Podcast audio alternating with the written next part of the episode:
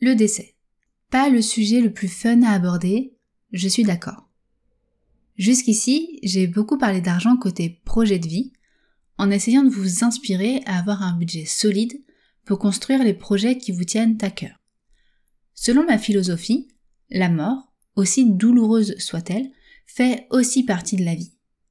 Et que ce soit pour votre sérénité d'esprit personnelle ou pour celle de vos enfants, il me semble important de prendre en compte le financement d'un décès, que ce soit le vôtre ou celui de vos parents.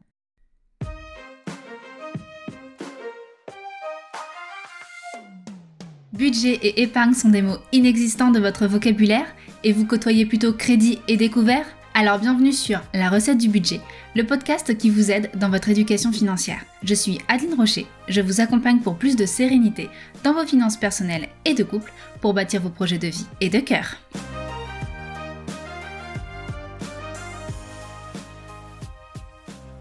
Je vais vous parler de mon expérience côté fille. Je suis actuellement dans une situation temporelle particulière. Mon tout petit nouveau-né dans les bras, me voilà à compter une année de plus sans ma mère. L'occasion pour moi de vous parler de mon expérience, de la gestion financière de son décès. Outre l'aspect émotionnel qui a été difficile à gérer, l'aspect financier a été très dur à encaisser psychologiquement. J'avais de l'épargne de côté, j'ai pu payer les frais sans demander quoi que ce soit à mes proches et encore moins à la banque. Donc l'aspect purement financier, c'était ok. Mais l'aspect financier psycho, ça, ça l'était vachement moins. Je n'avais strictement aucune idée du coût qu'allaient représenter ces frais d'obsèques. Quand été voir les pompes funèbres, j'ai précisé à la personne que j'avais des tout petits revenus. À l'époque, 250 euros par mois environ, qui était là uniquement pour payer mes quelques factures perso en attendant de pouvoir me rémunérer avec mon projet entrepreneurial de l'époque. La personne, elle a été géniale. Elle a mis le minimum de prestations possible et a même trouvé un cercueil déclassé à très bas prix. Et franchement, j'ai pas vu la différence avec un cercueil haut de gamme. Je n'avais pas besoin de pierre tombale puisque le cimetière que j'ai choisi propose un espace paysager, un peu comme à l'américaine si vous voyez. Après, c'est que mon avis personnel, mais je pense sincèrement qu'une fois qu'on est mort, on n'en a rien à faire que les poignées soient euh, en or ou en métal tout simple, qu'il y ait ou non des petits coussins molletonnés, plein de petites fioritures pour décorer. D'autant plus que tout ça, ça va finir dans la terre. Et donc polluer les sols pour de très très longues années. Je pense qu'on a autre chose à léguer que des déchets dans un trou. À choisir, perso, si j'avais le droit de me mettre dans un simple linge, ce serait parfait. Bon, on n'a pas le droit de faire ça. Et puis, encore une fois, ce n'est que mon avis. Bref, j'ai eu la prestation la plus minimale que la personne pouvait me proposer.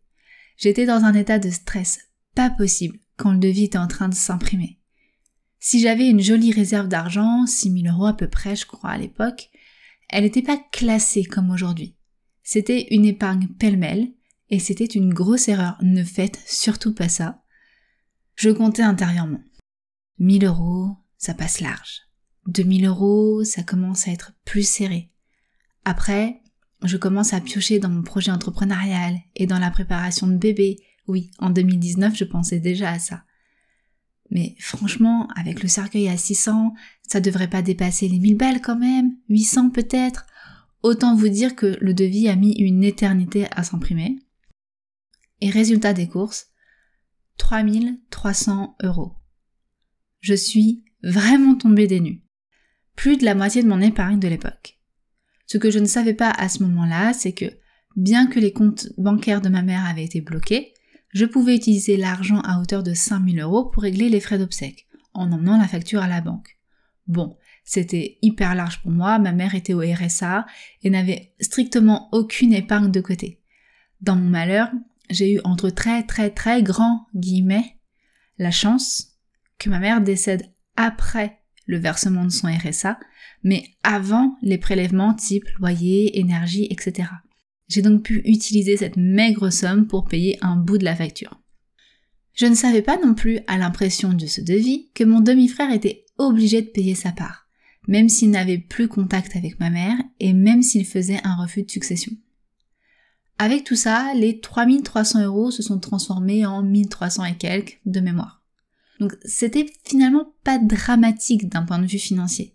Je n'ai pas été en grave difficulté.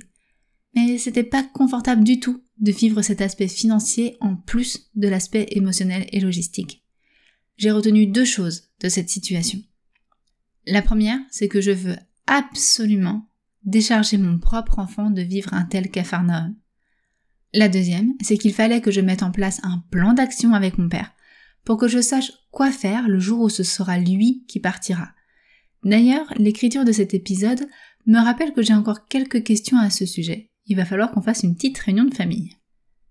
Passons à mes souhaits côté mère pour protéger mon enfant. L'objectif principal pour les premières années de vie de mon enfant est de le protéger au cas où Chéri et moi viendrions à décéder.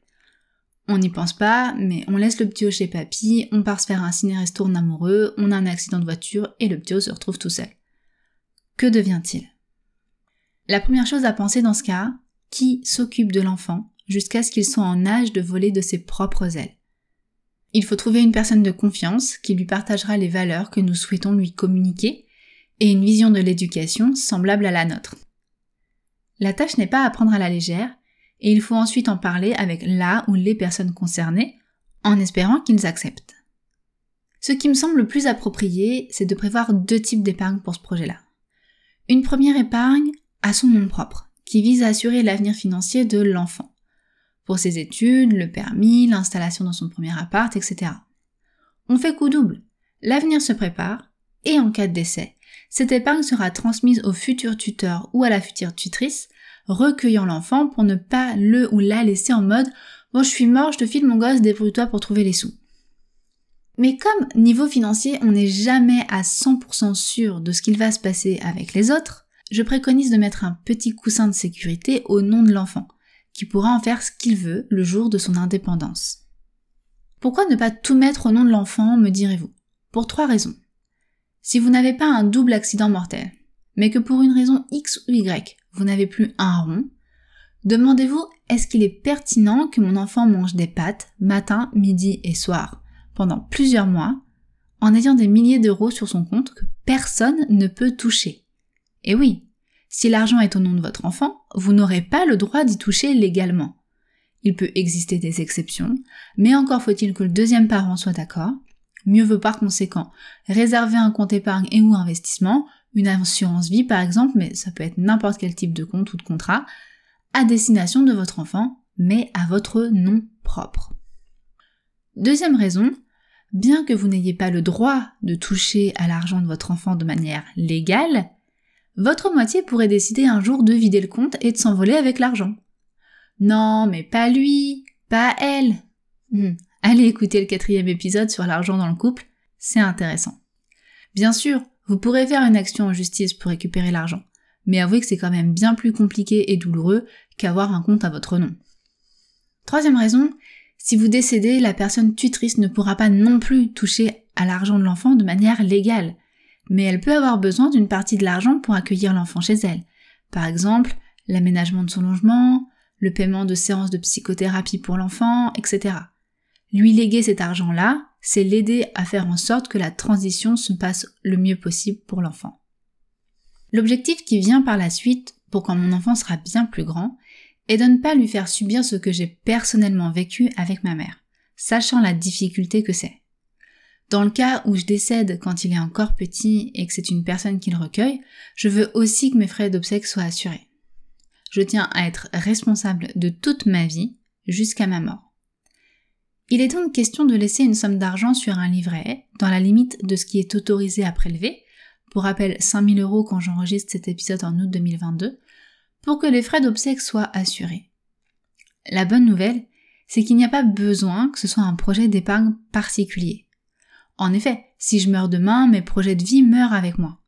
Par conséquent, mon épargne de précaution, l'argent destiné à remplacer ma voiture prochainement, celui destiné à payer les grosses factures annuelles, etc., tout ça, ça n'aura plus lieu d'être. Personnellement, ces 5000 euros sont déjà sur mon livret A, accessibles à la personne en charge de payer mes obsèques. Je pense également, dans un premier temps, écrire mes dernières volontés dans mon testament. Étant propriétaire de ma maison, le notaire sera de toute façon obligatoire. C'est l'endroit idéal pour y caser ce que je veux ou non au jour de ma mort. Les assurances de type obsèque ou décès ne sont pas toujours recherchées rapidement par la famille, ce qui peut se comprendre, on n'a clairement pas la tête à l'administratif. Le testament est donc un bon plan.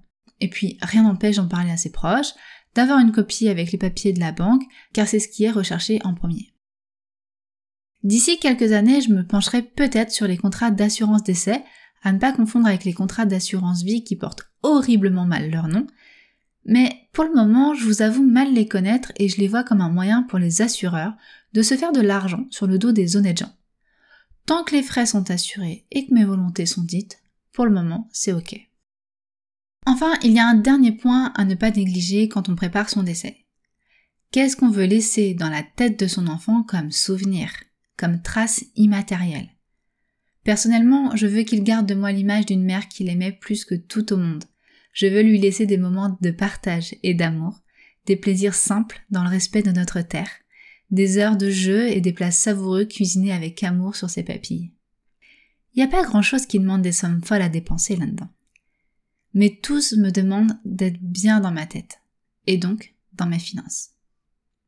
Avant de passer à la suite, je vous rappelle que j'ai créé un quiz pour vous aider à définir votre profil en finances personnelles. À l'issue de ce quiz, vous pourrez télécharger un PDF avec des exercices personnalisés à votre profil pour améliorer la gestion de vos finances personnelles. Le lien du quiz est en description de l'épisode. Allez, assez parlé de moi, parlons de vous. Comment pouvez-vous vous préparer face à la grande faucheuse? La première chose à faire est de définir vos besoins en vous posant de nombreuses questions. Regardez-vous dans un premier temps du côté je suis l'enfant de mes parents. Avez-vous encore des parents en vie dont il faudra prévoir le décès plus ou moins précocement? J'ai bien cherché, tout le monde meurt et en toute logique vos parents devraient mourir avant vous. Ce n'est donc pas les pousser dans la tombe que de parler de leur décès avec eux. S'ils refusent de communiquer là-dessus, ce qui peut se comprendre vu que la mort est un sujet tabou et que l'argent est un autre sujet tabou, d'ailleurs super l'épisode pour euh, casser les tabous, prévoyez les choses de votre côté. Est-ce que vous serez seul à payer ou avez-vous des frères et sœurs?